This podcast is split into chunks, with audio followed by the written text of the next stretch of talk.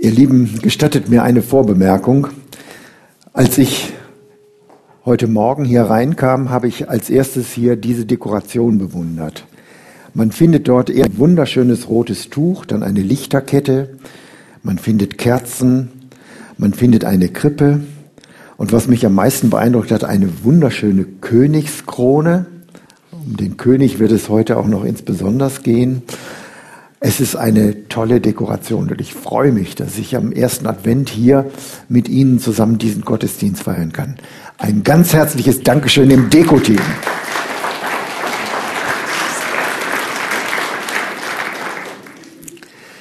Ja, ihr Lieben, jetzt geht's also wieder los, die Adventszeit. Der erste Advent ist heute und in diesem Jahr ist der Advent ja besonders kurz. Es sind ja nur drei Wochen. Heute in drei Wochen ist ja schon der heilige Abend. Haben Sie schon einen Plan, wie es Weihnachten sein soll in der Familie? Ich kann Ihnen da erzählen, wie ein älteres Ehepaar es angefangen hat in Phoenix, Arizona. Der Mann ruft seinen erwachsenen Sohn in New York an und sagt am Telefon, ich hasse es, dir deinen Tag zu verderben, aber ich muss dir mitteilen, dass deine Mutter bei sind, uns scheiden zu lassen. 45 Jahre Elend sind genug. Vater, was redest du da? schreit der Sohn entsetzt in den Hörer. Wir halten gegenseitig unseren Anblick nicht mehr aus. Wir sind einander überdrüssig, sagt der Alte. Es macht mich krank, auch nur darüber zu erzählen. Jetzt ruf du deine Schwester in Chicago an und erzähl's ihr und hängt auf. Der Sohn, voller Bestürzung, ruft er seine Schwester in Chicago an und sie explodiert bei dieser Nachricht. Was um alles in der Welt glauben die denn? Die wollen sich scheiden lassen? Warte, ich regle das. Ruf wieder in Phoenix, Arizona an und schreit den alten Vater an. Ihr lasst euch nicht scheiden. Hörst du, ihr tut überhaupt nichts, bis ich da bin. Ich rufe meinen Bruder an und wir fliegen und kommen zu euch. Morgen oder übermorgen sind wir da. Bis dahin unternehmt ihr nichts, ist das klar? Der alte Mann legt den Hörer auf, setzt sich gemütlich zu seiner Frau ins Sofa und sagt, mein Schatz, Sie kommen beide zu Weihnachten. Die Tickets bezahlen Sie auch noch selber.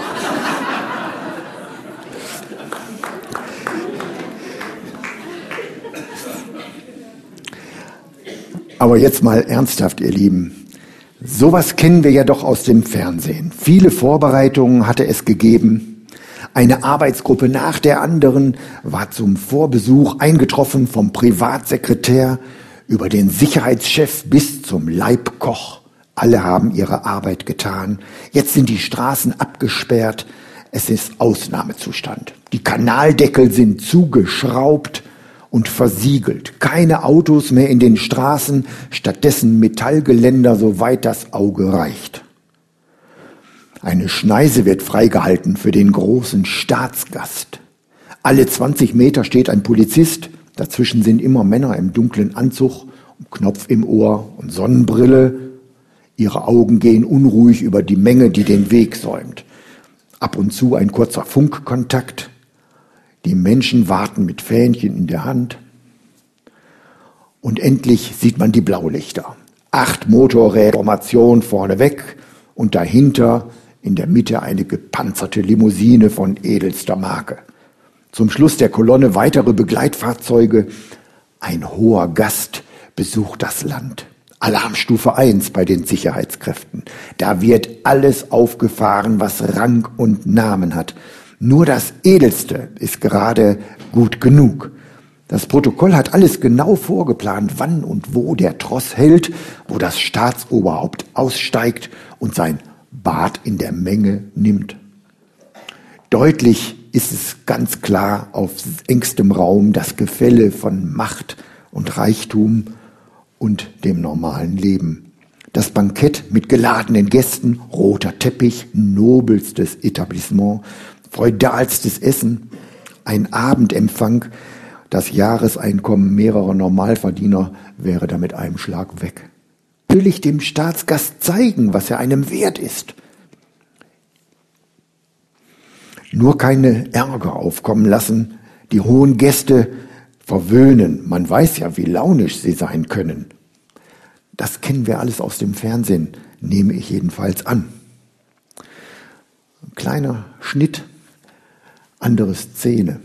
Vor dem prächtigen großen Dom fährt eine ebenso prächtige schwarze Limousine vor.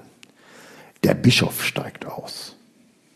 Die Menge steht ehrfurchtsvoll dabei, die Kleriker verneigen sich alle und dann geht die Prozession langsam in den Dom hinein. Und da sagt der kleine Knirps, der das mit angesehen hat, der Verein hat sich ganz schön entwickelt. Haben die nicht mit einem Esel angefangen? Und um den Esel, ihr Lieben, da geht es heute. Das ist der Predigtext für den heutigen Sonntag. Matthäus 21, die Verse 1 bis 9. Lasst uns den miteinander lesen.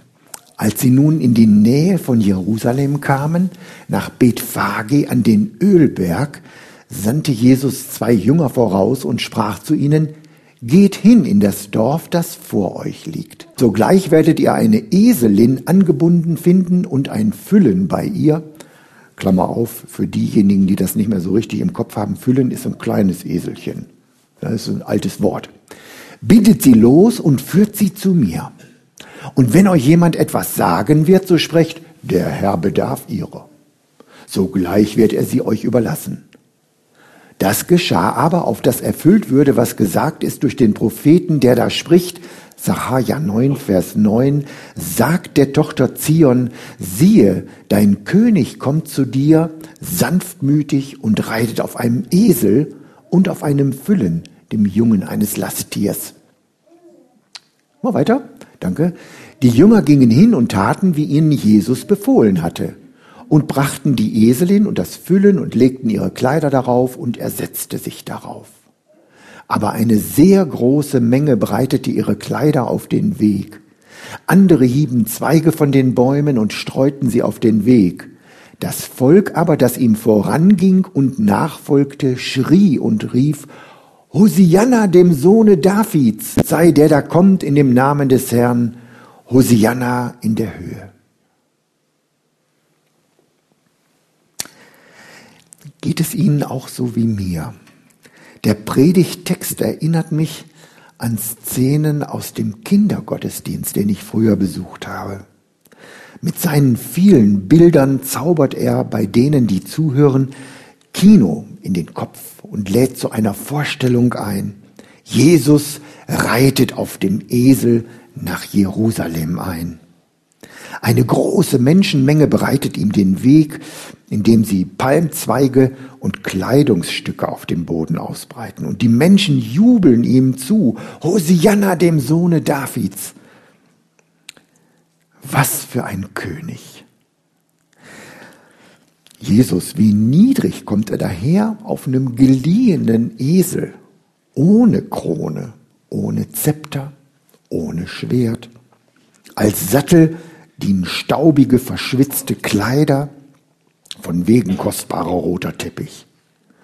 Das sind nur ein paar abgetragene Kleidungsstücke und schnell abgerissene Palmwedel und Grasbüschel, die so auf den Weg geworfen werden. Und um ihn herum ist das arme Volk, das schreit und ihm zujubelt. Die Vornehmen Jerusalems stehen nicht auf der Straße. Der König der Armen der Geringen. Schon der Esel deutet dies an, das Lasttier der armen Leute.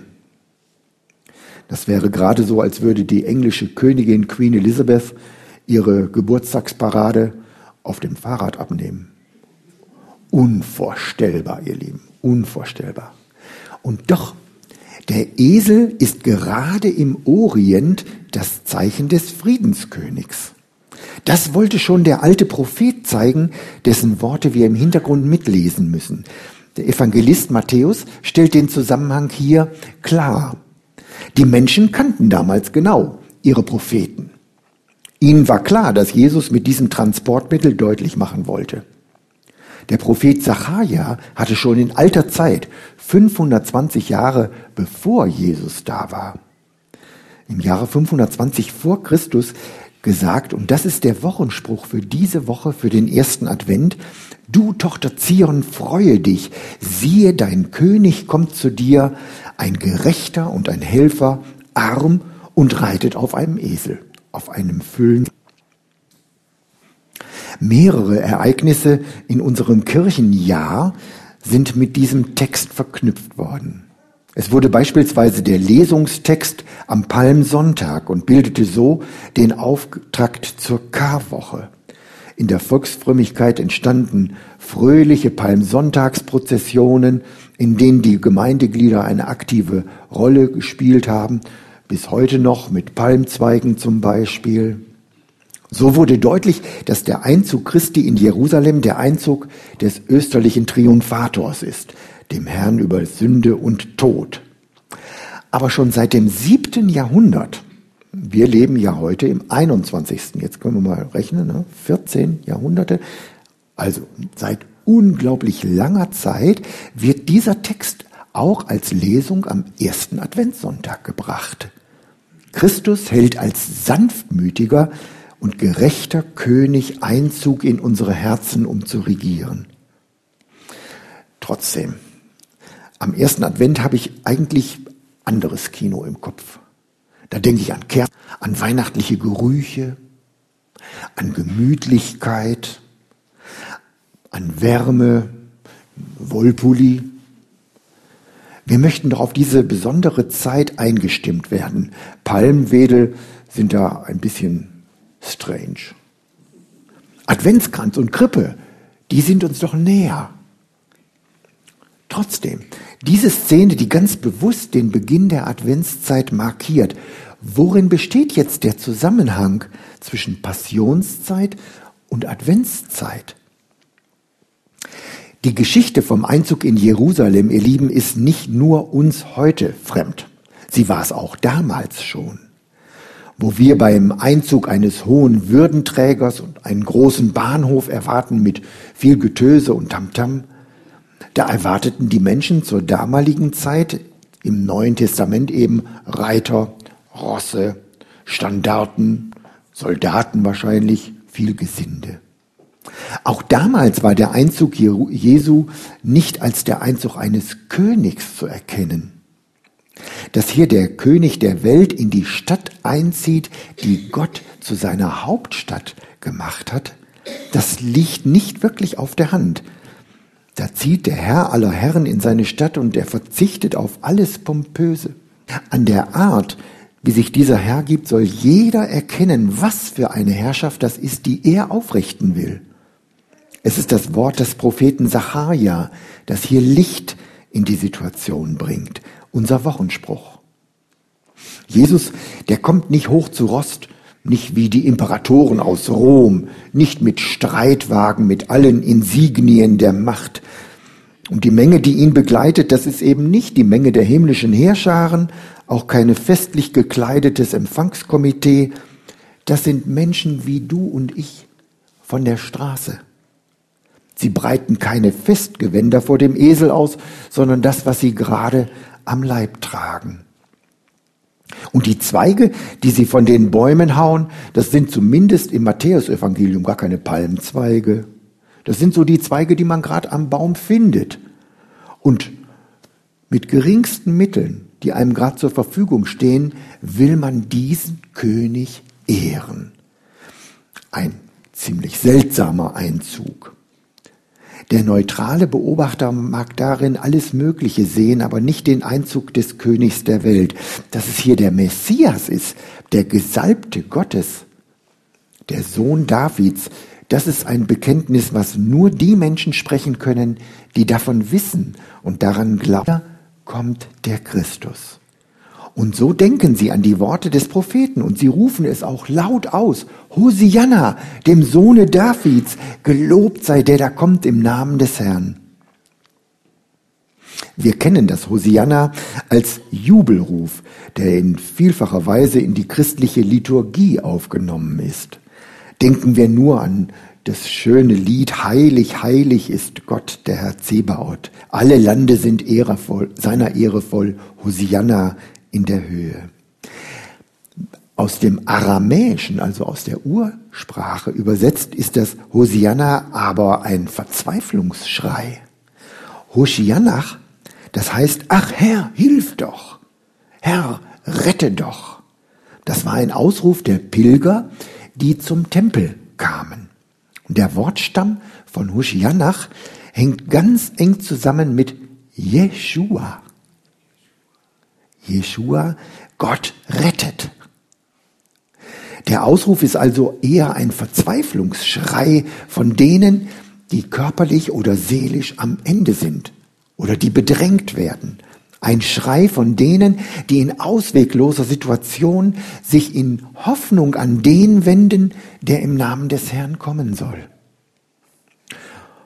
Genau das auch erwartet von diesem König, den mächtigen Messias mit dem Schwert. Er soll die Römer aus dem Land treiben, endlich Schluss machen mit Gewaltherrschaft und Unterdrückung, die fremden Herren zum Teufel jagen. Seine Truppen sind auch stärker als die römische Besatzung.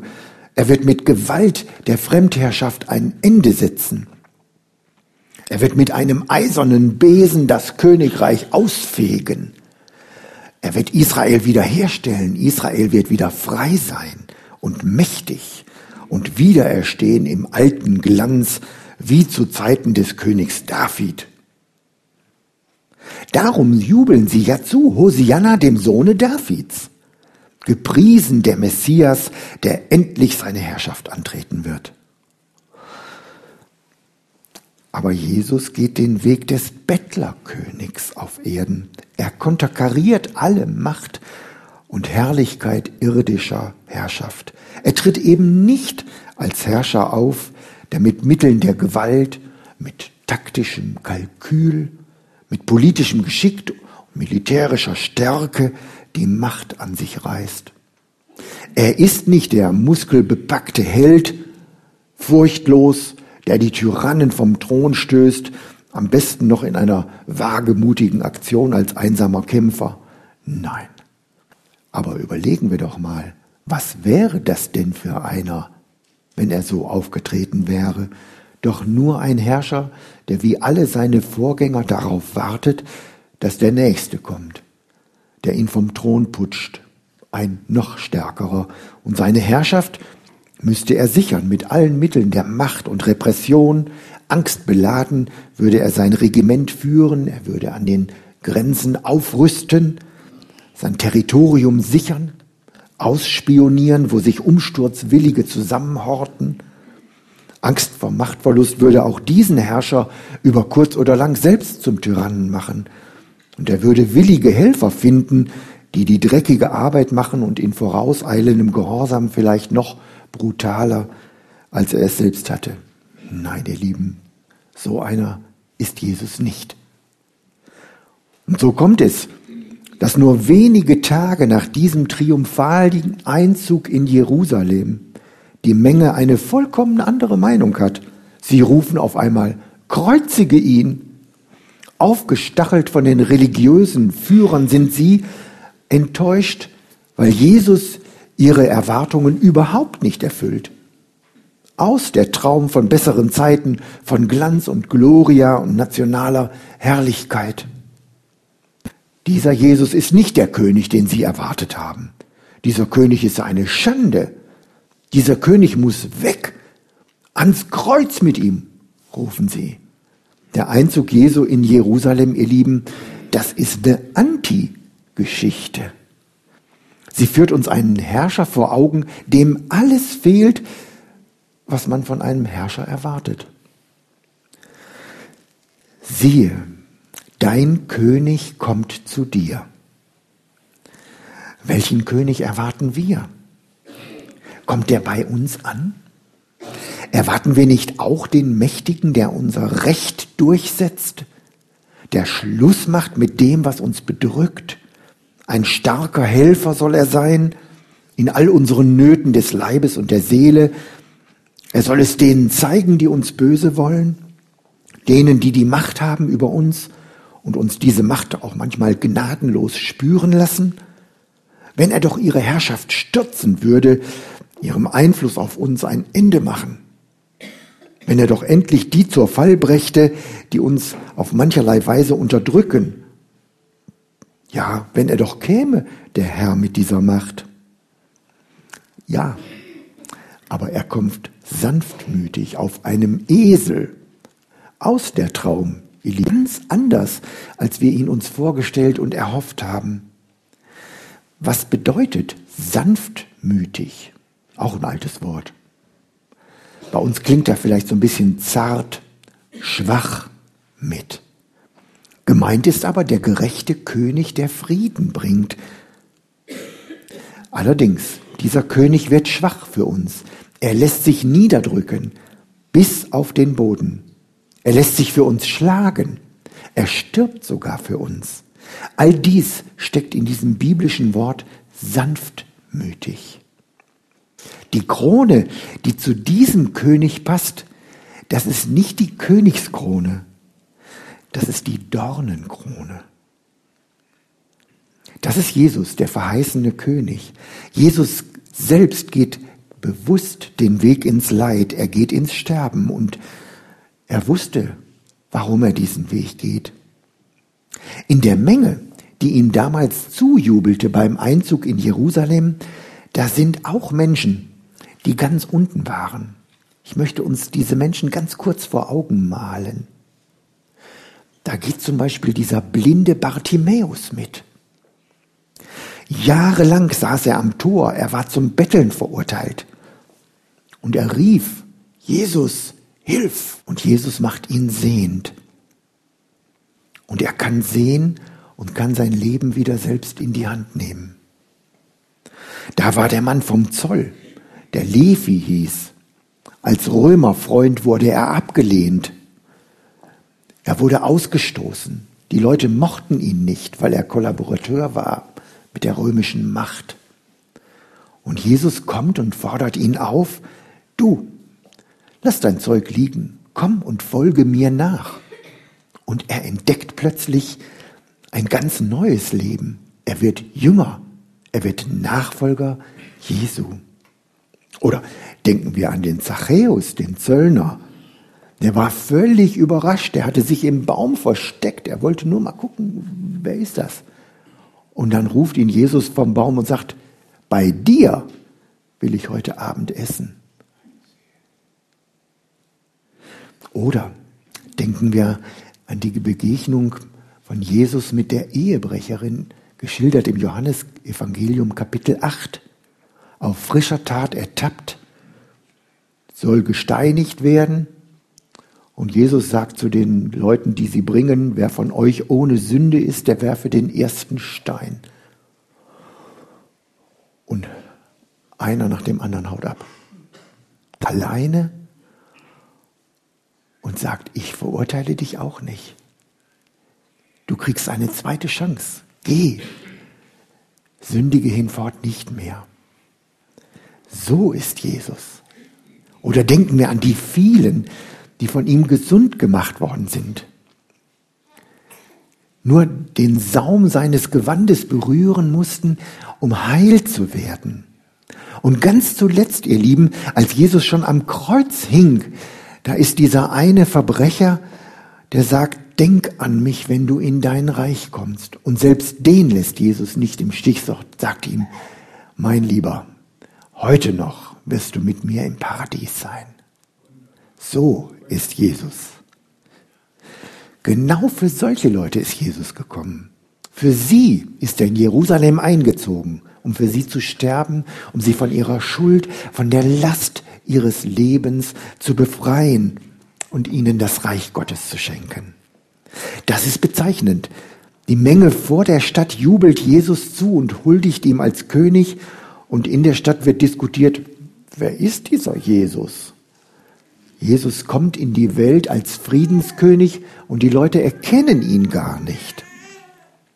Sind wir Menschen zu stolz? So brauchen wir den sanftmütigen König Gottes. Diese Geschichte, die wir heute hören, fragt uns, fragt dich und mich, gehöre ich zu denen, die gerade auf diesen König warten, zu denen er kommen will? Rufen wir diesem König zu, Hosianna, Gelobt sei der, der kommt im Namen des Herrn. Warum vertrauen nur wenige Menschen diesem Jesus Christus und lassen ihn nicht wirklich in ihr Herz einziehen? Warum überwältigt Jesus die nicht einfach durch seinen Heiligen Geist, dass sie sich ihm anvertrauen? Jeder Mensch hat eine freie, einen freien Willen und kann sich frei entscheiden. Er kann sagen Ja oder Nein. Er kann in den Ruf einstimmen, Hosianna, dem Sohne Davids oder nicht. Ihr Lieben, wir sind nicht dafür verantwortlich, wie die Leute sich entscheiden, dass sie sich richtig entscheiden. Aber wir dürfen den Samen ausstreuen. Das Zeugnis von Jesus. Jeder muss sich irgendwann entscheiden, das ist völlig klar. Und wir können davon erzählen. Die Befreiungszeit, das ist so eine gute Zeit, wo wir als Christen von Jesus erzählen können. Was bedeutet es eigentlich Advent? Und was bedeutet Weihnachten? Es mag sein, dass diese Adventszeit auch in diesem Jahr nicht wieder, nicht wirklich besinnlich wird. Aber Gott möchte, dass alle Menschen das Wunder der Weihnacht entdecken. Und vielleicht ist es eine ganz gute Möglichkeit, so ein Kärtchen Countdown zum Fest weiterzugeben. Das ist von den Marburger Medien. Ich habe uns das heute mitgebracht. Da können wir Weihnachten jeden Tag ein Stück näher kommen. Täglich einen QR-Code frei rubbeln. Ich will das mal gerade hier versuchen. Ja, es muss schon relativ hell sein. Es ist jetzt gerade im Moment nicht hell genug. Da sind 24 QR-Codes drauf. Und wenn die Älteren das nicht wissen, wie das geht, ich habe das auch von meinem Enkel gelernt. Ne? Ein Smartphone oder sowas. Ein normales Handy reicht nicht. Und da gibt es so eine App, da kann man also scannen oder sowas. Und dann muss man frei rubbeln und dann an, drauf halten und ein bisschen Geduld braucht man schon. Das, der Trick dabei ist, heute ist ja erst der 3. Dezember. Ich habe hier also insgesamt habe ich drei schon frei gerubbelt. Wenn ihr heute den vierten frei rubbeln wollt, keine Chance. Das wird erst morgen freigeschaltet. Das geht bis zum Heiligen Abend. Countdown zum Fest vom 1. Dezember bis zum 24. Dezember. Ich habe für uns solche Kärtchen vorbereitet. Bei unserer Lobpreiszeit gleich können wir die nehmen. Nehmt, was ihr haben möchtet. Ich möchte keine mehr mit nach Hause nehmen. Ja, äh, es wird sicher für alle reichen. Vielleicht nimmt der eine auch zwei oder drei. Überlegt euch, wem ihr das schenken könnt. So ein Countdown zum Fest. Dann könnten wir einstimmen in den Jubelruf Tochter Zion, freue dich. Der Friede Gottes, welcher höher ist als alle menschliche Vernunft, bewahre unsere Herzen und Sinne zum ewigen Leben. Amen.